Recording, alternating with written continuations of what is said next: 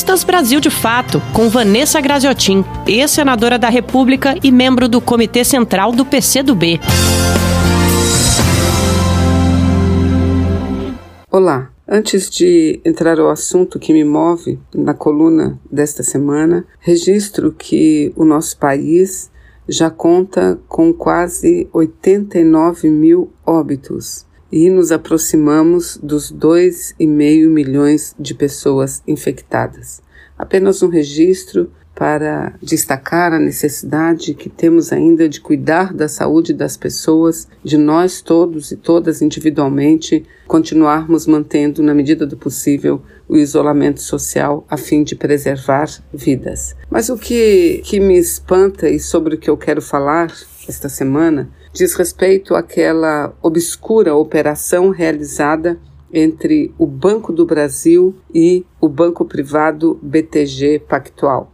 Aliás, o Banco BTG Pactual, que foi na década de 80 criado pelo próprio Guedes, ou seja, Guedes ainda é um de seus proprietários. Uma operação de venda de uma carteira de crédito pelo Banco do Brasil ao BTG. Uma venda que aconteceu, segundo denúncias, sem concorrência e sem a mínima transparência.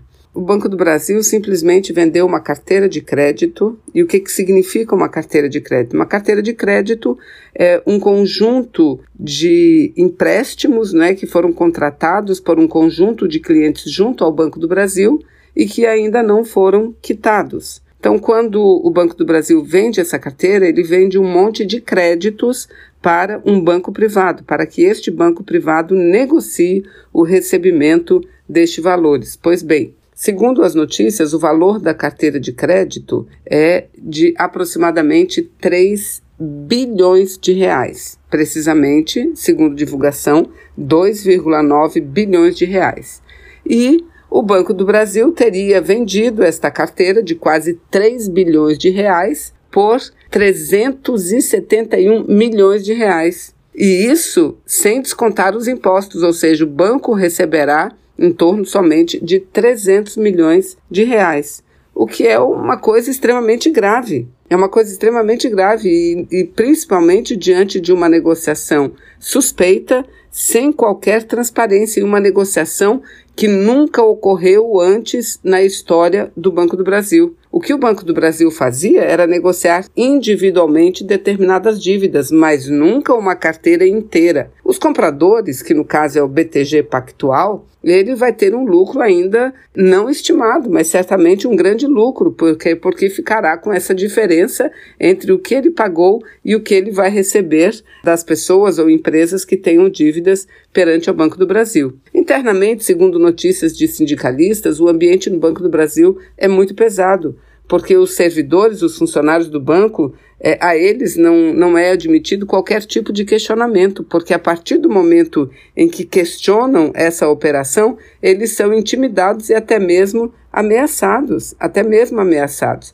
E isso é muito grave, vai além dessa operação que pode dar ao Banco do Brasil, ao Banco do Brasil um prejuízo significativo. Isso é muito grave porque é, mostra o avanço do projeto de privatização do Banco do Brasil, projeto do Bolsonaro e do Guedes para privatizar o Banco do Brasil. Eles estão privatizando uma parte do Banco do Brasil e com um prejuízo enorme, vendendo um, um, um, grande valor por preço de banana, como se diz no ditado popular. Então é extremamente prejudicial é, essas ações da direção do banco, do governo Bolsonaro contra o Banco do Brasil, e que vai prejudicar é, fortemente o desenvolvimento nacional, vai prejudicar não só o nosso desenvolvimento econômico, mas também o desenvolvimento social prejudicar principalmente a agricultura familiar, que hoje se mantém praticamente com a ação do Banco do Brasil. Não há nação forte sem que esta nação tenha um banco público forte.